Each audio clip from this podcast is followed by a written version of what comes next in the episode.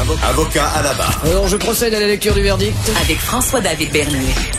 Les meilleures plaidoiries que vous entendrez. Cube Radio. Êtes-vous pour ou contre euh, la loi sur la laïcité de l'État qui a été contestée avant bon la, la période des fêtes euh, devant les tribunaux, grosse cause qui a duré longtemps. Euh, D'un côté, euh, il y, a- il y a ceux qui étaient contre, qui ont plaidé, qui, qui ont fait entendre des témoins. Euh, il y a ceux euh, par la suite qui étaient pour euh, et il y a le, le- le juge évidemment qui a pris tout, ça en délibéré va rendre une décision, une décision importante. Ça va avoir un bon impact sur, sur notre société. Et euh, on se demande si, bon, il y a le, le débat en lien avec les écoles qui devraient être laïques. Et euh, il y a Claude Cossy, euh, qui est porte-parole du Rassemblement pour la laïcité, euh, qui a écrit un texte d'opinion dans le Journal de Montréal, euh, dans, dans la section Faites la différence, qui est là pour nous en parler. Bonjour, Monsieur Cossy. Bonjour, M. Bernier. Donc, merci d'être avec nous. Euh, comment vous voyez cette euh, contestation-là de la loi sur la laïcité? Ben, la contestation, euh, c'est pas d'hier que- que- qu'elle date. Euh, ça fait longtemps et, et ça fait quelques années. Et puis, euh, qu'on a essayé de faire, nous, c'était de faire une espèce de synthèse euh, des arguments pour la laïcité à l'école. Euh, il y avait déjà au départ la contestation du fait que les enseignants soient en autorité, en position d'autorité. Euh, pour les opposants, les, enseignants n'ont pas d'autorité. Euh, nous, pour nous, ça fait aucun doute qu'ils sont en autorité, puisqu'ils ont le droit euh, de suspendre, euh, de punir, de contraindre, d'évaluer, et ils ont l'obligation d'évaluer, et ça a une influence sur le futur des, des élèves. Donc, euh, ils ont une autorité et ils rentrent dans le cadre de la loi. Et cette autorité qui est, qui est, qui est octroyée par euh, l'État impose dans l'école publique laïque un devoir de réserve. C'est-à-dire Mhm. qu'on ne s'attend pas à ce que l'enseignant affiche euh, ses croyances en permanence, alors que euh, c'est un cas particulier, dans le sens que l'enseignant est à la fois une figure d'autorité, comme on dit, mais aussi c'est un modèle d'identification pour les jeunes. Mhm. Donc, euh, il y a un double aspect. Et il y a toute la question qui a fait débat tout au long du, du procès, la, la question de la fameuse liberté de conscience des jeunes. OK. Alors, euh, la liberté de conscience, un concept un peu difficile, mais qui est très clair aussi. Alors, euh, Eh, je, vais- je, vais- je vais faire un petit peu l'avocat du diable. euh, sur, est-ce que euh, le je- diable a besoin d'avocats? Et je me- quand, quand, quand je dis ça, je me pose tout le temps, c'est la question, c'est qui le diable? Mais non, mais le, le, ce que je veux dire, c'est que euh, est-ce que par contre, il y en a qui, qui vont dire oui, mais euh, cette ces signes religieux-là peut amener une ouverture à l'enfant. Euh, Il y, en- il y en a des fois qui, qui, qui a des garderies où est-ce que bon, il y a une culture euh, ma- marocaine par exemple, puis c'est intéressant parce que ça, ça donne à l'enfant une, une sorte d'ouverture sur d'autres choses sans nécessairement l'influencer à, à, à être comme ça. Qu'est-ce que vous dites là-dessus? Ben, moi, je vous dirais que l'ouverture à la diversité, on est tout à fait pour. On n'est pas contre. Mais Mhm. l'ouverture à la diversité, elle se fait euh, dans, les, dans la rue, dans l'école, dans la cafétéria, avec les, les autres jeunes. Nous, ce qu'on dit, c'est qu'on n'a pas besoin d'imposer une image constante, permanente de l'enseignant avec un signe religieux qui affecte. C'est comme si, savez-vous que dans l'école, là, on ne fait pas de publicité. Dans, Mhm. on, on interdit les publicités de Coke, 7-Up, etc. Là, et toutes sortes de publicités. Ouais, On fait ça loi. pour ne pas influencer. Voilà. On fait ça pour ne pas influencer indûment l'enfant Mhm. qui est en qui en construction, sa personnalité est en construction, son jugement est en construction, ses croyances sont en construction.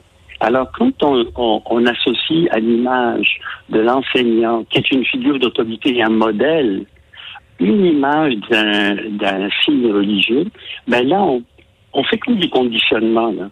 Ce n'est plus la diversité. La diversité, il l'a dans la cour d'école, il l'a à la cafétéria, il l'a dans le personnel au- autre, on, on est très ouvert à la diversité dans toute notre société.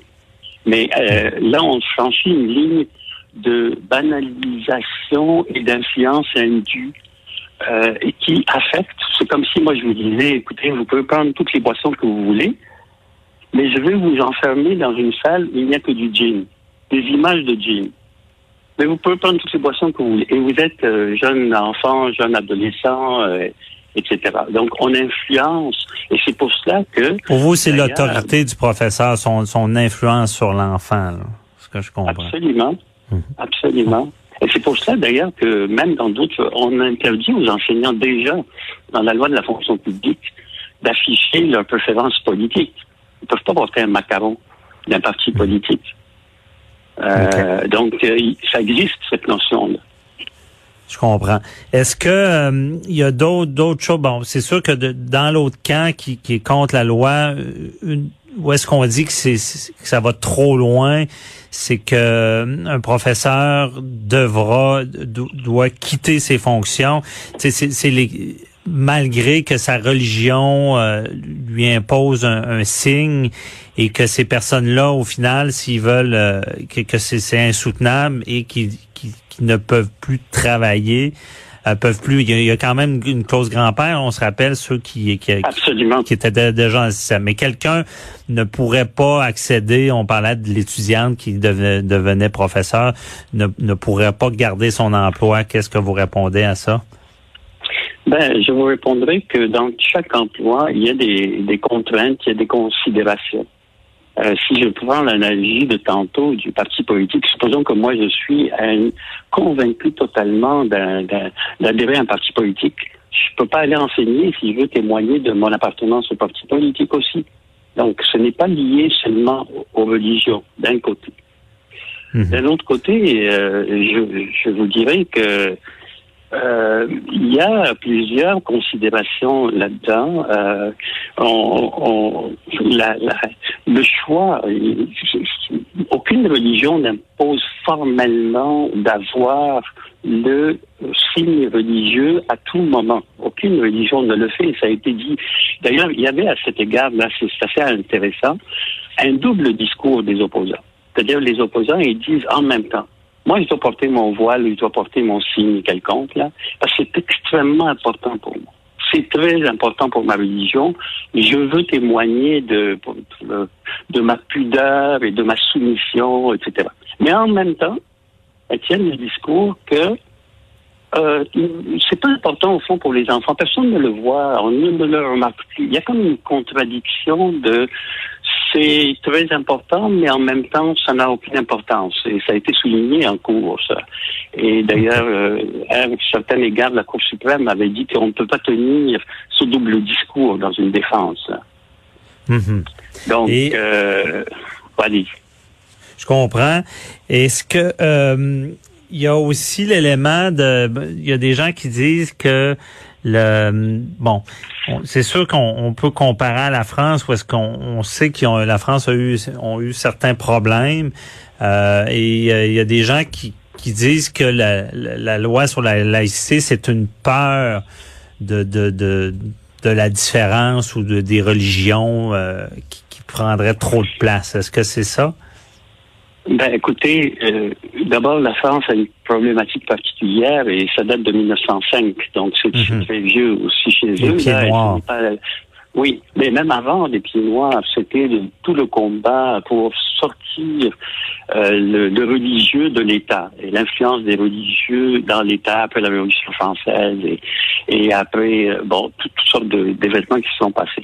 Si on revient chez nous, là, je vous dirais que nous, ce- c'est vieux aussi, ça date des années 60. La, la laïcité, euh, l'État québécois qui a, qui a pris en charge le système d'éducation, qui en a fait un système d'éducation laïque, qui a décidé de mettre l'élève au centre de ses préoccupations, qui n'offrait plus l'enseignement religieux à l'école, qui a décidé aussi de déconfessionnaliser les commissions scolaires, qui a retiré les crucifix des écoles. Tout ça date. Ce n'est pas un, un phénomène nouveau pour contrer, euh, comme ont prétendu nos opposants, euh, l'islam ou d'autres religions. C'est un processus qui s'inscrit dans l'évolution historique du Québec vers une société laïque, dans notre vision de la laïcité québécoise. Alors, Ok. et c- et c'est c'est important pour le Québec. Ça, ce n'est pas une improvisation euh, de dernière minute, mais pas du tout.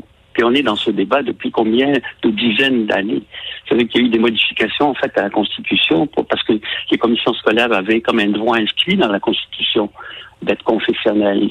Donc, Et Mhm. ça, ça a été changé. Euh, Donc, il y a beaucoup de choses qui sont passées dans ce dossier-là. C'est faux de prétendre. Il y a eu beaucoup d'accusations un peu fausses à, l'égard de, de l'intention de la loi dans tout ce débat-là. Parce que même euh, certains vont jusqu'à dire que c'est politisé, que parce que c'est une promesse du gouvernement Legault et que euh, c'est- il fallait le faire, euh, peu importe. Ben, là. Ben, c'est une promesse du gouvernement Legault, effectivement. En campagne électorale, ils en ont parlé.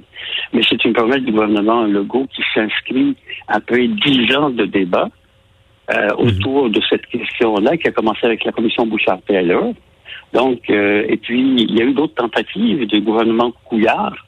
Le gouvernement Couillard avait sorti euh, la loi 62 euh, sur, sur Ça- la Ça a été assoupli aussi, je pense. hein. Je pense que la loi 21 est moins euh, contraignante que, que ces, ces projets euh, de loi. Là. Je sais que En- on, pen- on pensait au port du voile dans, dans les lieux publics ou euh, le, le visage découvert. euh, euh, En, ouais. en fait, euh, la loi 62 avait une, une- une, un article qui parlait de d'avoir de dispenser des services et de recevoir des services à visage découvert comme obligation.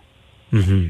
Euh, ça c'était on, on l'associait beaucoup à cela la loi. Donc c'était un peu la contrainte qu'imposait le gouvernement Couillard pour gérer les la neutralité religieuse. C'était le visage découvert. Et d'ailleurs soit, soit dit en passant cet article 10 de la loi 62 a été invalidé en 2018 par le même juge le juge Marc-André Blanchard qui est en train de juger cette, la cause de la loi 21 en ce moment. C'est lui qui a décidé qu'on ne peut pas imposer l'obligation de visage découvert lorsqu'on reçoit un service ou lorsqu'on dispense un service du gouvernement. Donc, et ça, c'est une, une- une question intéressante. C'est le même juge qui a pris cette position. Il y avait sûrement des arguments légaux aussi, là, mais Ouais. on voit Il- que- Il y a des gens qui disaient que le juge donnait beaucoup son opinion. Peut-être, c'est ça, dans, dans l'apparence, euh, ça peut euh, ça peut en énerver certains parce que on, on peut- en tout cas, il y a quelqu'un en, en- en entrevue qui m'avait dit ça, qui trouvait qu'il avait pris trop position durant l'audience. là. Ben, il a, ben, faut, faut vous dire que nos juges en cour supérieure et en cour d'appel, comme en cour suprême, sont des juges nommés par le fédéral euh, qui adhèrent à l'idéologie multiculturaliste, euh, qui accorde une importance fondamentale à la charte euh, canadienne des droits, qui elle protège aussi le principe du multiculturalisme et qui Mhm. n'est pas la vision euh, du Québec. Comprenez-vous? Mhm. Et puis, euh, bon, donc évidemment, le cadre dans lequel on est euh, soumis, auquel on est soumis, là, est un cadre qui contraint pas mal les choses. là. Et puis, euh, c'est vrai qu'il y a eu des dérapages euh, pendant le procès, là, des déra- dérapages qu'on a dû dénoncer à un moment donné, OK. euh, parce que ça allait loin là, comme dérapage. Vous avez, vous êtes au courant de cette controverse-là, je présume. Ouais, c'est ça. Mais on, on va suivre ça euh, avec attention. Merci beaucoup de votre opinion. Euh, donc, euh, je- bonne journée. Bye bye. Merci et joyeuse fête à vous. Joyeuse fête à vous aussi. Restez là, euh, on réécoute justement on a- on a l'opinion euh, d'un côté, du côté de la laïcité de l'État. Euh, on va réécouter une entrevue euh, marquante de l'année avec euh, Maître Julius Gray, qui lui euh, nous fait voir l'autre côté de la médaille, euh, qui était, qui disait que la loi allait trop loin. Euh, restez là, euh, on, écoute Ma- Maître Julius Gray.